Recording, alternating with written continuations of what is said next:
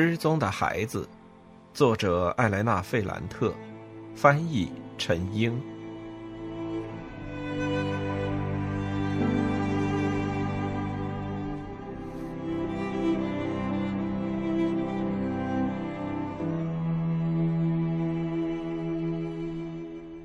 二十，那些年，我们的生活一直都没有安定过。我们想出面参与。观察、研究、理解、分析、作证，尤其是相爱。警察无情的鸣笛，检查站，直升机螺旋桨的声音，被杀死的人，都是我们在一起的时间线上的一些标志。几个星期，几个月，第一年，然后是一年半，总是从佛罗伦萨的那个夜里。我进到尼诺的房间，开始算起。我们说，从那时候起，生活才刚刚开始。我们称之为真正的生活，即使每天面对可怕的场景，那种神奇的感觉也没有散去。阿尔多莫罗被绑架之后的那几天，我们在罗马。尼诺在罗马推广他在那不勒斯的一位同事写的一本关于南方政治地理的书，我去和他团聚。关于那本书，大家都没说什么，但在场的人一直在讨论天主教民主党主席被绑架的事。有一部分听众开始骚动，我非常害怕。这时候，尼诺说。正是莫罗政府给国家抹黑，暴露出国家最糟糕的一面，给红色旅恐怖集团的诞生创造了条件。当时他掩盖对他的政党不利的一些事实，放过了那些腐败分子，而是把天主教民主党等同于国家，让自己的政党免于所有的惩罚和起诉。他最后总结说：“要捍卫国家机构。”并不需要暗箱操作，而是要使一切变得透明，不回避任何事；也需要提高效率，使正义能够得到伸张，人们的良心是无愧的。我看到尼诺的脸色越来越苍白。一有机会，我就把他拉开。我们藏身于爱情，就像那是一道刀枪不入的盔甲。那段时间，我们基本上都是这种状态。后来又有一次，我也遇到了麻烦。有一天晚上在费拉拉，当时阿尔多莫罗的尸体已经被找到一个月了。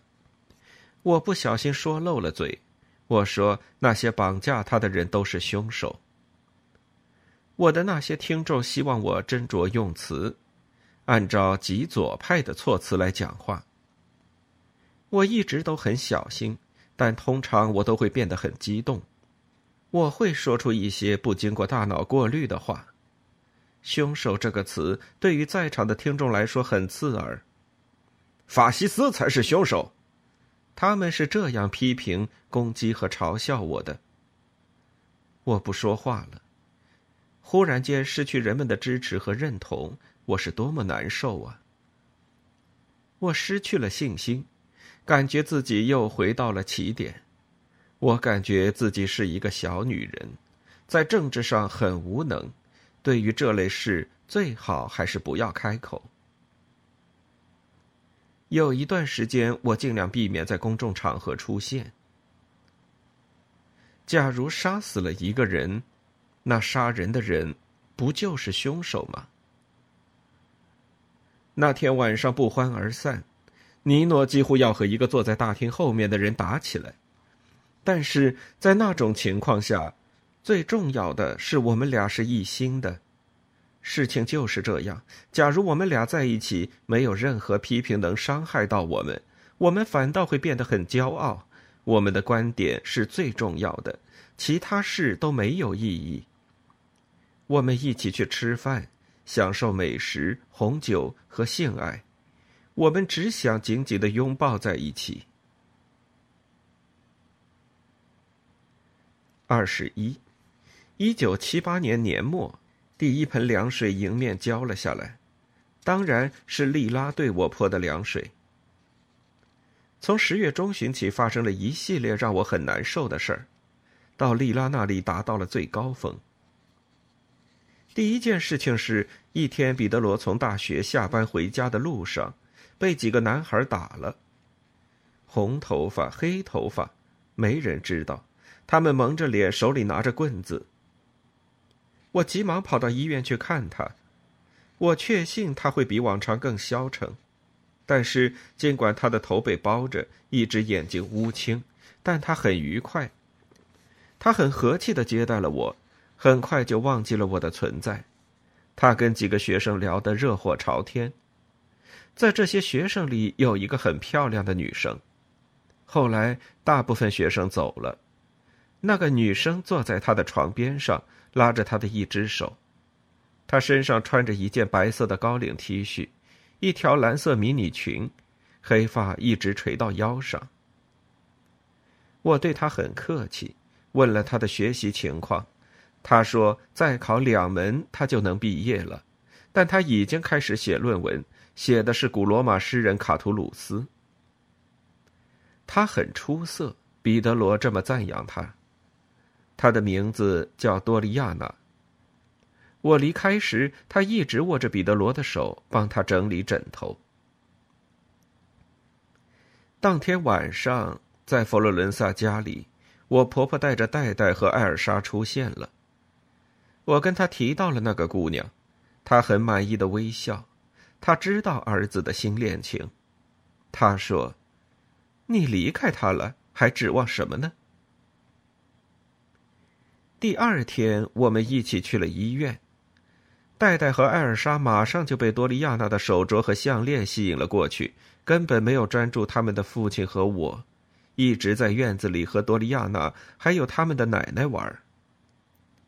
我想，现在开始了一个新阶段。我和彼得罗很小心的相互试探。在他被打之前，他去看孩子的次数已经减少了很多。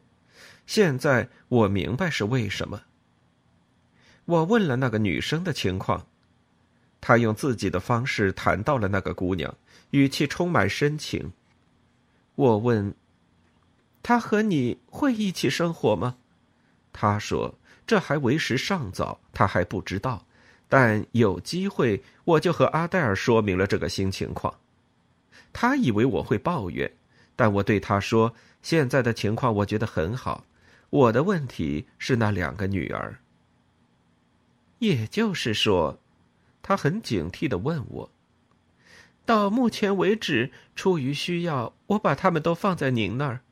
我想彼得罗也需要时间调整。现在情况发生了变化，他有了自己的生活，我也有权过一种稳定的生活。你打算怎么样？我会到那不勒斯租一套房子。”会和我女儿搬到那里去住。我们吵得不可开交。他非常爱两个孩子，不放心把孩子交给我。他说我太专注自己的事儿了，根本就照顾不过来。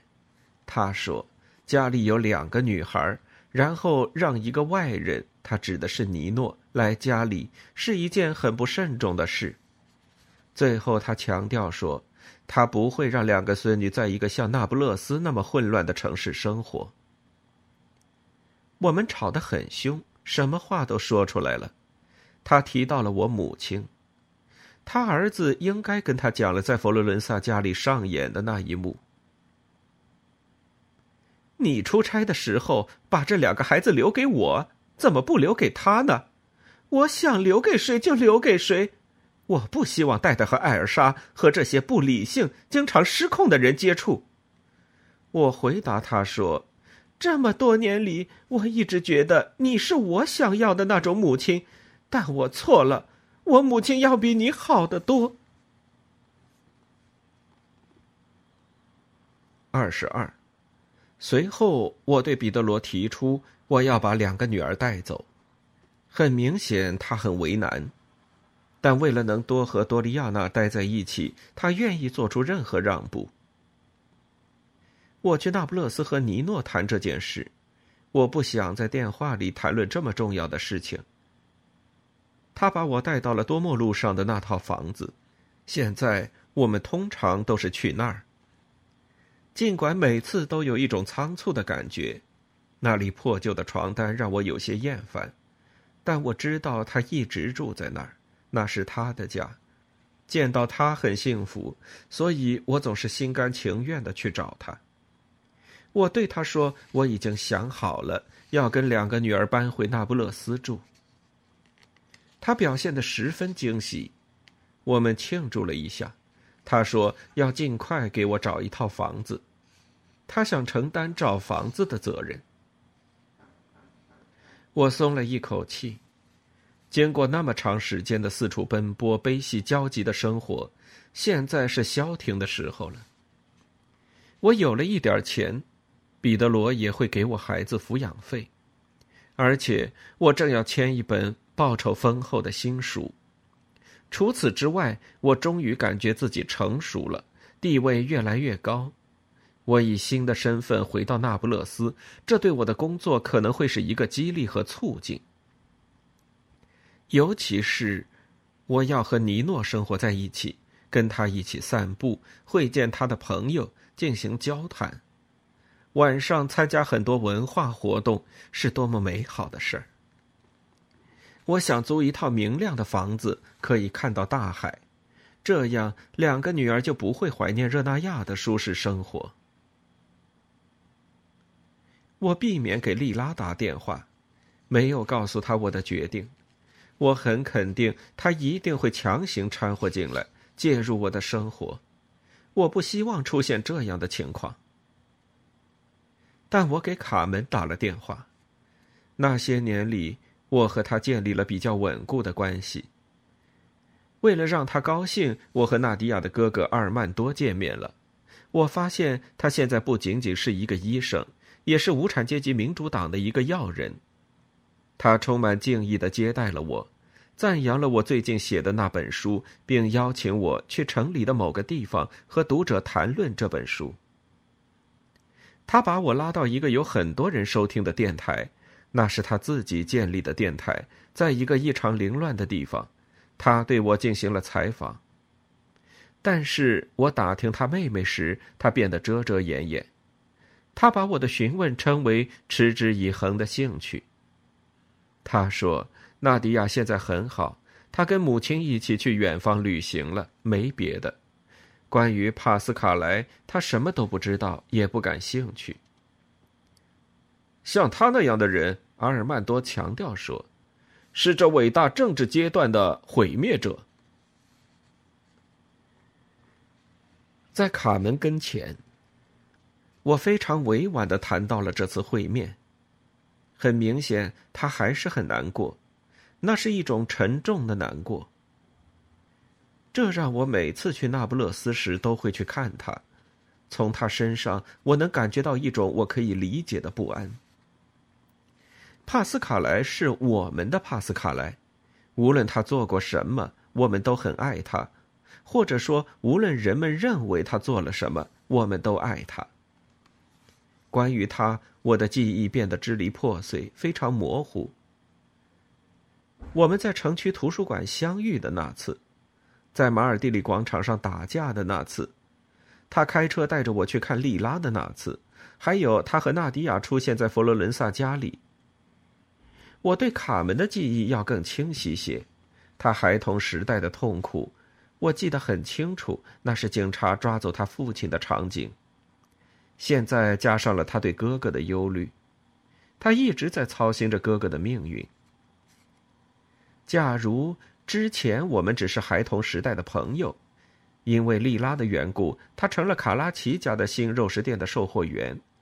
现在他是我很愿意见面、很在意的一个人。我们在多莫街上一家酒吧里见面，那地方很黑。我们坐在对着街道的门边，我跟他详细说了我的计划。我知道他会告诉丽拉的。我想这也没什么问题。卡门穿着黑色的衣服，满脸沉重，他一声不吭的听我讲，中间没有打断我。我感觉我的一切都很轻浮，我穿的体面衣服，尼诺，还有想生活在一栋漂亮房子里的愿望。最后，他看了一下表，对我宣布说：“丽娜马上就要过来了。”我有些不安。我约的是她，而不是丽拉。这时，我也看了看手表，说：“我要走了，等一下嘛，他过五分钟就来。”他满怀温情和感激，说起了我们的朋友丽拉对大家的照顾。丽拉关心所有的人，他父母、他哥哥，甚至是斯特凡诺。丽拉帮安东尼奥找了一套房子。他和安东尼奥的德国妻子成了好朋友。丽拉想开一家自己的计算机公司。丽拉很诚实、有钱、慷慨。假如你有困难，他就会拿钱出来。莉拉会想尽一切办法来帮助帕斯卡莱。是啊，莱诺，他说：“你们一直都那么要好，那么息息相通，真是太幸运了。我从小就很嫉妒你们俩。”我感觉。我在他的声音、语气和手势里都看到了莉拉对他的影响。我想到了阿方索，我想起来，我当时看到他一个大男人，连轮廓都跟丽拉相似时的震撼。整个城区都在向他看齐，他现在又成了一种风潮了吗？我要走了，我说，再等一下嘛。丽拉要跟你说一件非常重要的事儿，你告诉我就好了。不，那是他的事儿。我在那等着，但我越来越不耐烦。最后，丽拉终于来了。这次，他对自己的外表很重视，不像在阿米迪欧广场上那次那么不修边幅。我发现，假如他愿意的话，他会变得非常漂亮。他感叹了一句。看来你已经决定了要回那不勒斯生活。是的，你跟卡门说，却不跟我说。我知道他会告诉你的。你父母知道吗？不知道。艾丽莎呢？也不。你母亲病了，她怎么了？咳嗽，但她不愿意去看医生。我坐在凳子上，有点不安，开始看表。卡门跟我说：“你要告诉我一件很重要的事儿，并不是一件好事儿。说来听听。”我叫安东尼奥跟踪尼诺了，我惊得简直要跳起来。怎么个跟踪法？就是看看他每天都做什么呗。为什么？我是为了你好，这是我自己的事儿。丽拉看了一眼卡门，想获得他的支持。然后他看着我说：“假如你是这个态度，那就不说了。我不希望你又生气。我不生气，你快点说。”他盯着我的眼睛，用意大利语言简意赅的说：“尼诺从来都没离开他妻子，他还是继续和他还有他们的儿子一起生活。作为奖赏，这两天他开始在一个非常重要的研究机构做头。”这个机构是他丈人的银行赞助的，他丈人是那家银行的行长。最后，他严肃的问我：“你知道这事儿吗？”我摇了摇头，不知道。假如你不相信，我们现在可以去找他，你会看到，在他面前，我也会说一样的话，一字一句都不差，就像现在告诉你的。我摆了摆手，就是想让他明白没有这个必要。我相信你的，我小声说。为了回避他的眼睛，我看着门外的街道。这时，卡门的声音听起来好像从很远的地方传来。他说：“假如你们去找尼诺，我也去。我们三个会把事情说清楚，会让他无话可说。”我感觉。他在轻轻触碰我的胳膊，就好像为了引起我的关注。从小，我们一起在教堂旁边的小公园里看照片小说。我们对陷于困境的女主角深怀同情，她内心一定和那时候一样坚定，但现在她很严肃，那是一种真实的感情，不是对一种虚构的东西，而是对真实发生的事情产生的反应。莉拉一直都很鄙视我们看的那些小书。那时候，他坐在我的对面，他心里一定是怀着和卡门不一样的情感。我想象，他一定感到很满意。安东尼奥发现尼诺的虚伪行径时，他一定也是同样的感情。我看到莉拉和卡门交换了一下眼神，就好像他们要做一个决定。那是很漫长的一瞬。我在卡门的嘴唇上看到了这个字，“不”。同时，他还轻轻的摇了摇头，呼出一口气。“不什么？”丽拉盯着我看，她的嘴半闭着，像通常一样。她在我的心头上扎了一针，并不是让我的心脏停下来，而是让它跳得更快。他的眼睛眯着，眉头紧皱着。他等着我的反应，他希望我会叫喊，会哭泣，会对他说出我内心的话。但我轻声说：“我不得不走了。”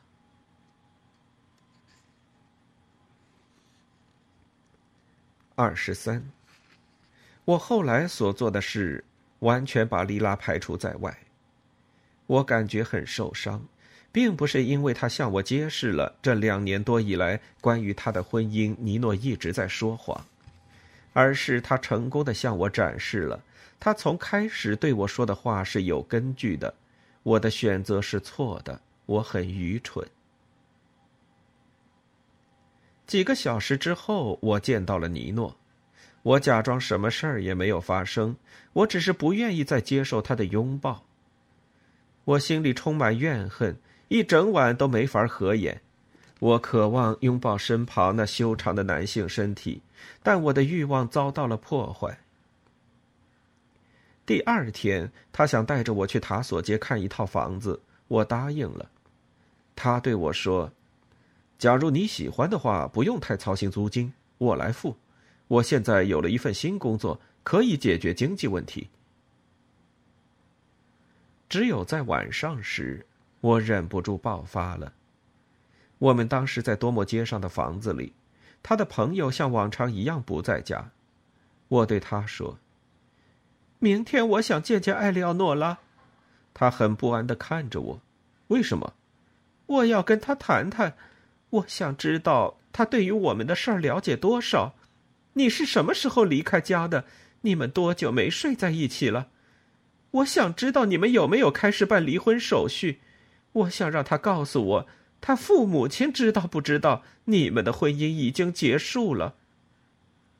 他不动声色，平静地说：“你可以问我呀，假如有什么事情不清楚，我可以给你解释。”不，我只相信他说的。你一直都在说谎。这时我开始叫喊，用方言嚷嚷。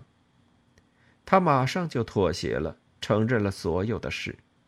我其实一直没有怀疑丽拉对我说的是实话。我用握紧的拳头捶打他的胸口。我这么做的时候，我感觉到另一个自己从我身上脱离出去。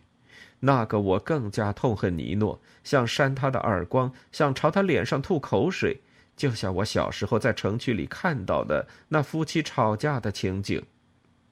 我想对着他叫喊，骂他是一坨狗屎，用手抓他。把他的眼睛抠出来。这种反应让我很惊异，同时也让我很害怕。那个愤怒失控的女人还是我吗？在那不勒斯，在这明亮的房子里，我现在会不会用尽所有的力量，把一把刀插进他的心脏？我要控制那个影子，我母亲的，我所有先辈的影子。或者我要让他们都释放出来。我一边叫喊，一边打着他。刚开始的时候，他躲过我的拳头，假装出一种开玩笑的态度，但忽然间，他脸色阴沉下来，一屁股坐在沙发上，不再躲避我的攻击。我的手放慢了，我的心简直要崩裂了。他小声说：“你坐下吧。”“不，你至少要让我解释一下吧。”我坐在一把距离他很远的椅子上，让他说。他用一种哽咽的声音说：“你很清楚，在去蒙彼利埃之前，我把一切都告诉艾利奥诺拉了，我们的裂痕无法挽回。但是回来之后，事情变得很复杂，我的妻子发疯了，阿尔伯特的生命也变得很危险。为了缓和一下危机，我不得不跟他说，我跟你不再见面了。”这个谎言有几天是可以站得住脚的，但后来我每次离开，对艾利奥诺拉撒的谎都变得很没有说服力。我们又开始争吵。有一次，我妻子拿了一把刀要捅进自己的肚子里；有一次，她站在阳台上想跳下去；还有一次，她带着孩子离家出走，消失了整整一天。当时我吓得要死。最后。我在一个和他感情很好的姑姑家里找到了他。我觉察到艾利奥诺拉变了，她不再对我满怀怒气，只有一丝鄙视。尼诺喘了一口气说：“有一天早上，他问我有没有离开你，我跟他说是的，他只是说好吧，我相信你，他就是这么说的。从那时候起，他真的假装相信我。”我们生活在这个谎言里，现在一切都好。实际上，就像你看到的，我现在在这里和你在一起，跟你睡觉。假如我愿意，我可以和你一起出国。他知道所有的事儿，但他假装什么事儿都没有。这时，他又叹了一口气，清了清嗓子。他想搞清楚，我到底是在听他讲，还是在酝酿着新的争吵。我开始什么都没说，看着别处。他应该是相信我正在做出让步。他决定进一步向我解释。他说呀说呀，说呀说呀，这是他平时最擅长的，非常投入。他很有说服力，充满了自嘲和痛苦，也很绝望。但当他试图接近我，我叫喊着推开他。这时他忍不住哭了起来，他挥舞着手臂，胸口向我的方向伸出来。他一边哭一边说：“我不期望你原谅我，我只希望你理解我。”我非常气愤的打断了他，比之前更加愤怒。我喊道：“你对他说了谎，对我也说了谎。”你这么做并不是出于对我们中任何一个人的爱，只是为了你自己，因为你没有勇气做出选择。你是个懦夫。我用一些肮脏的方言来骂他，他任凭我骂，结结巴巴的说了一些懊悔的话。我喘不上气来，我抽泣了一会儿，不说话了，这让他又打起了精神。他又试着向我展示，对我说谎是唯一可以避免发生悲剧的方式。当他感觉到自己已经说服我时，当他对我小声说：“因为艾廖诺拉的认同，现在我们可以毫无障碍的在一起了。”我平静的对他说：“我们已经结束了。”我离开了，我去了热那亚。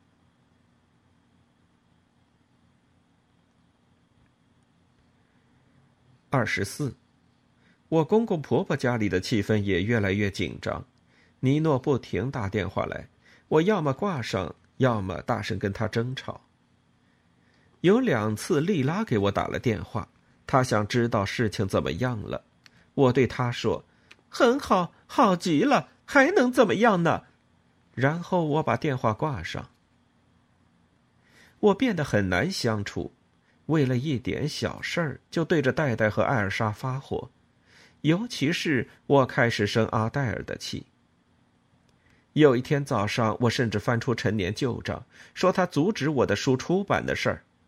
他对此毫不否认，他还说：“那只是一本小册子，根本就算不上是一本书。”我回答说：“假如我写的是小册子，那你一辈子连一本小册子都没写出来，真搞不清楚你哪儿来的权威说这些。”他生气了，一字一句的说：“你根本就不了解我。”哦，真的吗？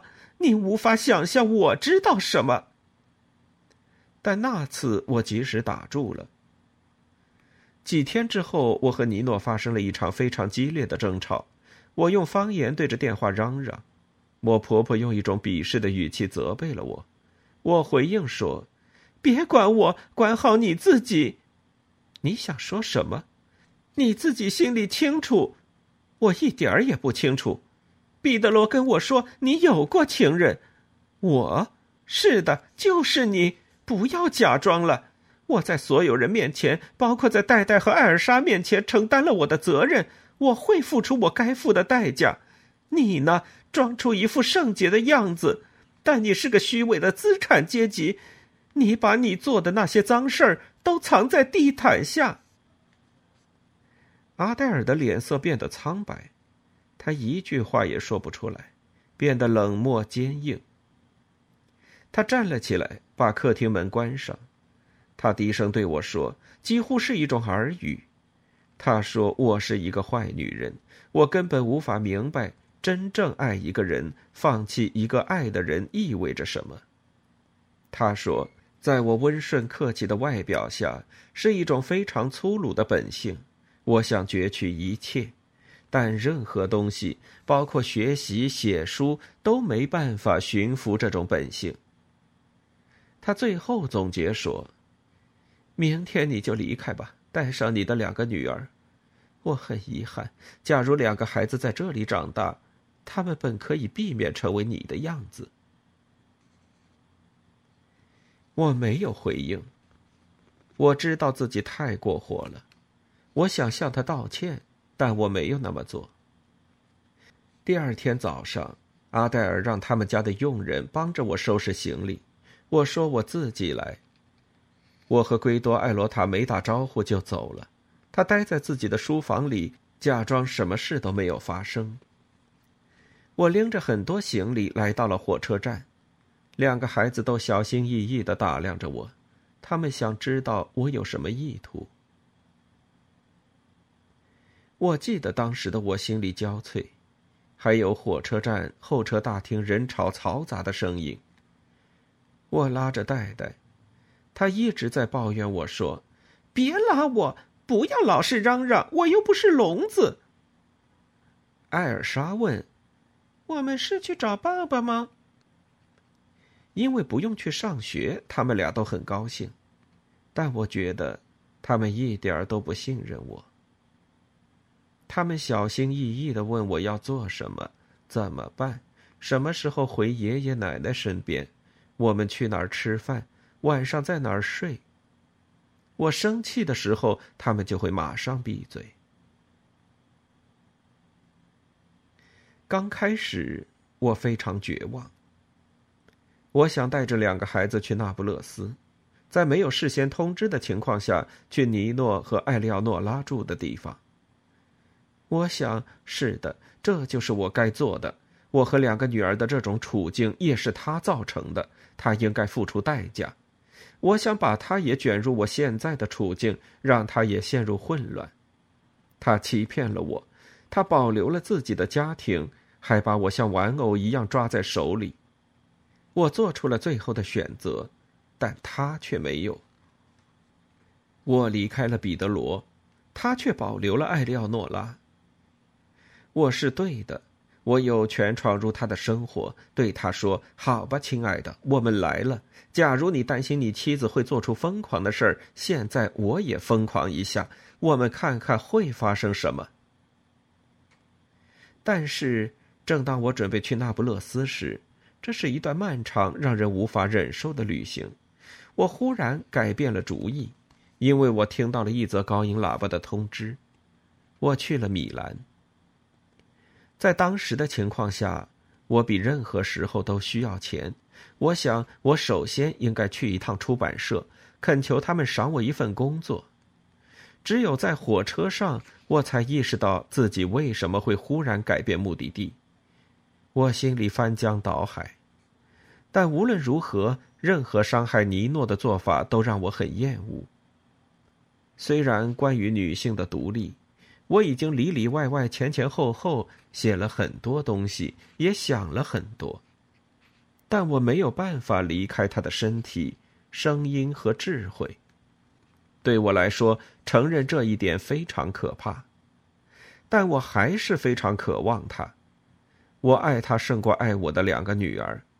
那种毁掉她、不再见她的想法逐渐消失，那个自由、有文化的女性一点点儿在凋谢。同时，那个作为母亲的女人逐渐浮现。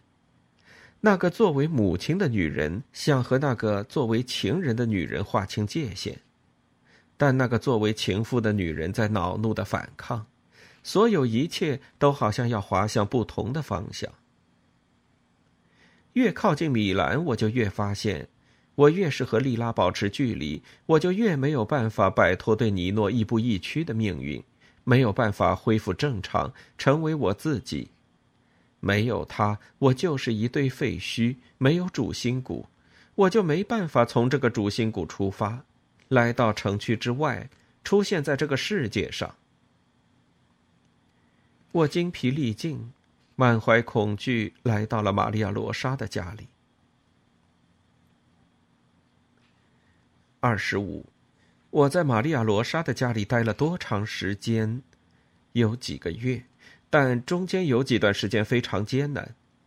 我的大姑子得知了我和阿黛尔的冲突，她还是像往常一样很直率的对我说：“你知道我爱你，但你不该那么对我的母亲。”是的，他对我的态度也很不好，现在是不好，但之前他帮过你，他帮我只是不想让他儿子丢脸。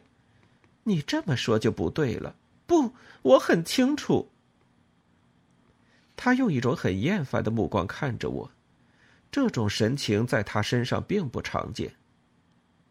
最后，就好像在说一条不能打破的规矩，他说：“我也想跟你把话说清楚。我母亲是我母亲，关于我父亲、我哥哥，你想说什么都可以，但你不能说我的母亲。”其他时候他都很客气，他用那种很随意的态度让我们住在他家里，他给了我们一间有三张折叠床的房间，给了我们毛巾，然后就不管我们了，就好像我们是在他家里出现又消失的那些客人。通常让我震动的是他的目光，他的眼睛充满热情。他的整个身体就好像一件柔软的睡衣挂在那双眼睛上。我没有注意到他出乎寻常的苍白，还有他消瘦的身体。我完全沉浸在自己的世界里，沉浸在我的痛苦里。我没有太关注他。房间里堆满各种东西，到处落满灰尘，非常脏。我整理了一下我的房间。铺好我要睡的床，还有两个孩子的床。我把我和他们需要的东西列了一个单子，但我的努力没有持续多长时间。我心不在焉，不知道要做什么样的决定。刚开始的几天，我一直都在打电话。我那么想念尼诺，以至于我马上给他打了电话。他让我把玛利亚罗莎家的电话给他，虽然每次打电话都是以争吵结尾，但从那时起，他一直都在给我打电话。刚开始，我感觉他的声音里充满快乐，有时我都快要做出让步了。我想，我也对他隐瞒了一些事。彼得罗回家的时候，我们住在同一个屋檐下。然后我对自己感到很生气，因为我意识到那根本就不是一回事儿。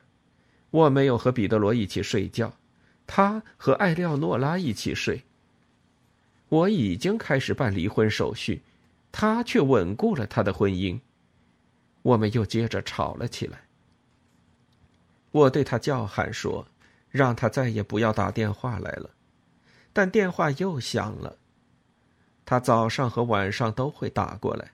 他对我说：“他离开我没办法生活。”他恳求我去那不勒斯和他团聚。有一天，他告诉我，他在塔索街上租了一套房子，他已经做好一切准备来迎接我和我的女儿。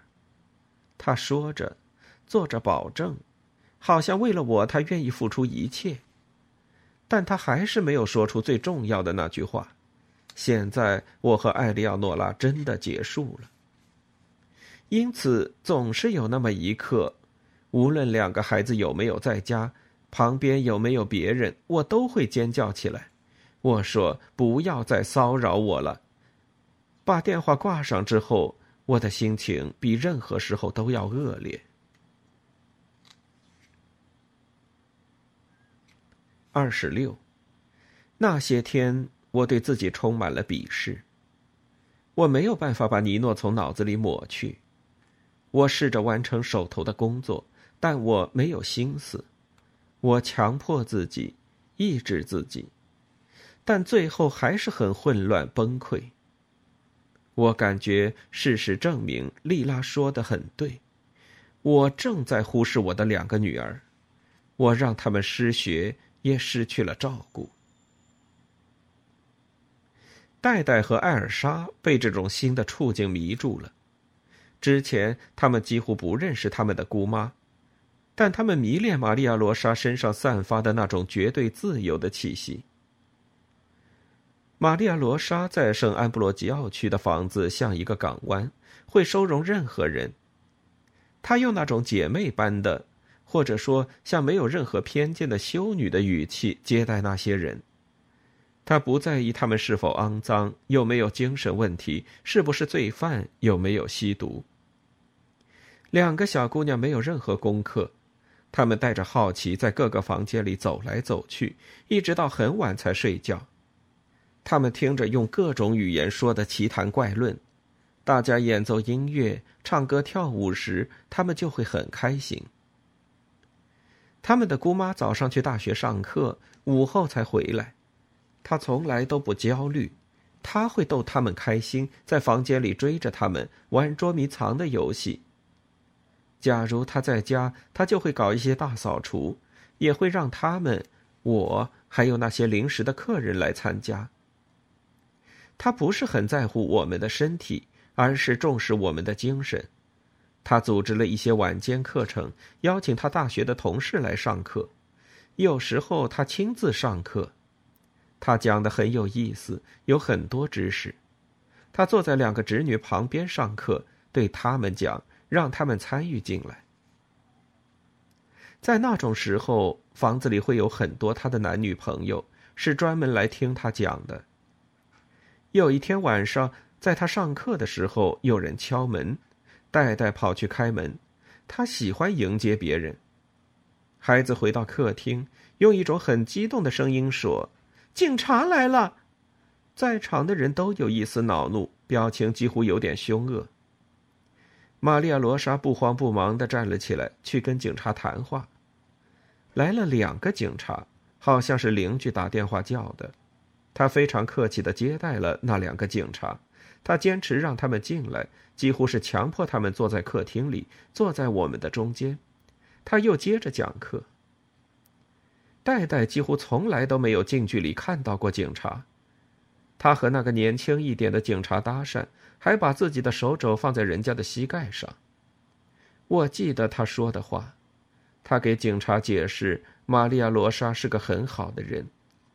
实际上，他说。我姑妈是个大学教授。实际上，那警察带着微笑，低声说了一句：“是的。”你说话说的真不错呀，谢谢。实际上，她的名字叫玛利亚·罗莎·艾罗塔，她教授艺术史。他们被困在那里十几分钟。那个警察在另一位年长一点的警察耳边说了什么，最后他们走了。戴戴送他们到了门口。后来我也主持了那种课程，我讲的时候来的人比往常要多。在大厅里，我的两个女儿坐在第一排的垫子上，她们很仔细的听我讲课。从那时起，我觉得戴戴开始带着好奇研究我。他非常崇拜自己的父亲，还有他爷爷和玛利亚罗莎，但关于我，他并不了解，他也不想了解。我是他的母亲，什么都不让他做，他受不了我。他用一种之前从来没有过的专注在听我讲，他可能自己也感到非常惊异。可能，他喜欢我用那种平静的语气回应玛利亚·罗莎出人意外的批评。我大姑子是所有在场的女人中唯一表示不赞同我的任何一个字的人。在前不久。她还一直支持我写作、研究和发表文章。没经过我同意，他就讲了我和我母亲在佛罗伦萨的冲突。他对那事了如指掌。他引用了很多书籍，说明了一个不爱自己母亲的女人是一个迷失的女人。二十七，有时候我为工作的事情出去。就把两个孩子交给我的大姑子，但我发现其实是弗朗科在照顾他们。他通常都待在自己的房间里，从不参加我们举办的课程，也不在意来来往往的人。但他对我的两个女儿很上心，他们饿了他就煮饭给他们，还会想出一些游戏跟他们玩，用自己的方式教育他们。代代从他那儿。学会了批判梅尼乌斯·阿格里帕的愚蠢预言。他在对我讲时就是用的这个词。他在我最近送他去的新学校里听过这个故事。他笑着说：“贵族梅尼乌斯·阿格里帕说了一堆话，把那些平民蒙了，但他没法证明一个人填饱肚子可以给另一个人的四肢提供养分。”哈哈。从弗朗科那里，他还学到了财富在世界地图上的分布非常不均匀，有些地方在遭受让人无法忍受的贫穷。他一直都在重复，这是最大的不公正。有一天晚上，玛利亚·罗莎不在家。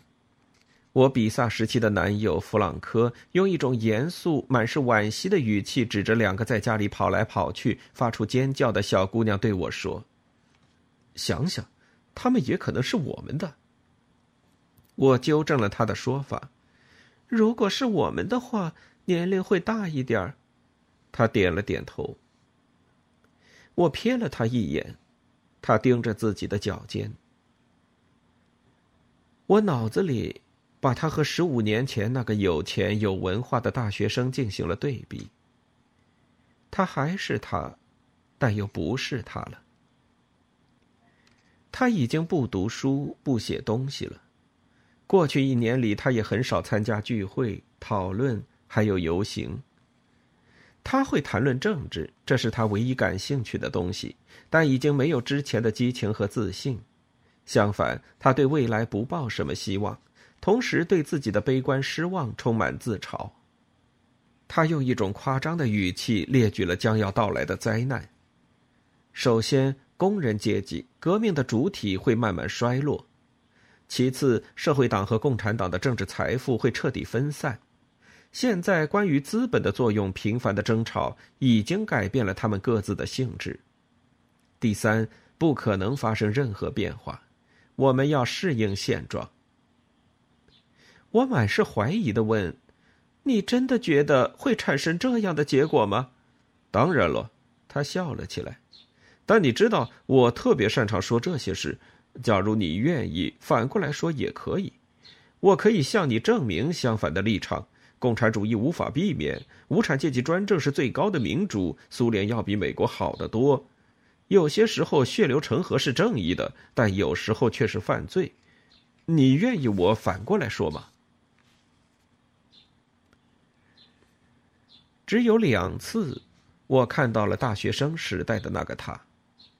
有一天早上，彼得罗出现了，多利亚娜没有和他一起来，他好像是来考察两个孩子的生活环境的，看他们现在都在学习什么，他们高不高兴等等。那是非常紧张的时刻。也许是两个孩子跟他说了很多我们生活的情况，他们用那种天真、充满想象和夸张的方式说的，结果是彼得罗先和他姐姐吵了起来，然后又跟我吵了，吵得很凶。他说我们俩都不负责任。我失去了耐性，对他喊道：“你说的对，你把他们带走吧，你跟多利亚娜照顾他们吧。”这时，弗朗科从房间里出来。他介入了我们的争吵。他展示了他特别雄辩的一面，在过去，这种说服力让他可以控制那些争吵的很激烈的大会。他后来引经据典，跟彼得罗讨论起了夫妻生活、家庭对后代的抚养，甚至说到了柏拉图，全然忘记了我和玛利亚·罗莎。我丈夫兴高采烈的走了。他的眼睛熠熠生辉，很高兴自己能遇到一个对话者，可以用一种文明和智慧的方式进行讨论。尼诺没有事先通知就出现了，那天我们吵得最不可开交，对我来说那是非常可怕的一天。他开着车，在长途旅行之后胡子拉碴，非常疲惫，满脸焦虑。刚开始，我以为他是来让我跟他走的，通告我和两个孩子的命运。我希望他说：“现在好了，我已经搞清楚我的婚姻状况了，让我们一起回那不勒斯生活吧。”我感觉自己已经做好了让步的准备，二话不说就跟他走。我已经受不了那种居无定所的生活。但事情并非如此。我们俩关在一间房子里。他支支吾吾，一直在抓耳挠腮。出乎我意料的说，他没有办法和他妻子分开。他很激动，他想拥抱我，语无伦次的给我解释说，只有和艾利奥诺拉在一起时，他才能不放弃我以及我们的共同生活。其他时候，他说的这些可能会激起我的同情，因为很明显，他的痛苦是真诚的。但那时我根本就没有注意到他有多痛苦，我很惊异的看着他。你在说什么？我不能离开艾利奥诺拉，但我也不能没有你。所以我的理解没有错。你给我的提议是让我改变情人的身份，做你的第二个妻子。你觉得这是一个合理的解决方案吗？你说什么呀？事情不是这样的。我回击了一句：“当然是这样。”我指着门对他说：“我已经对他的所有伎俩感到厌烦，还有他所有的权宜之计，他找的那些借口。”这时，他的声音哽咽在嗓子眼里，他又要说明他的行为是有一些不容置否的原因。他叫喊着对我说了一件事。他说：“他不想让其他人告诉我，所以亲自跑来告诉我，艾利奥诺拉已经怀孕七个月了。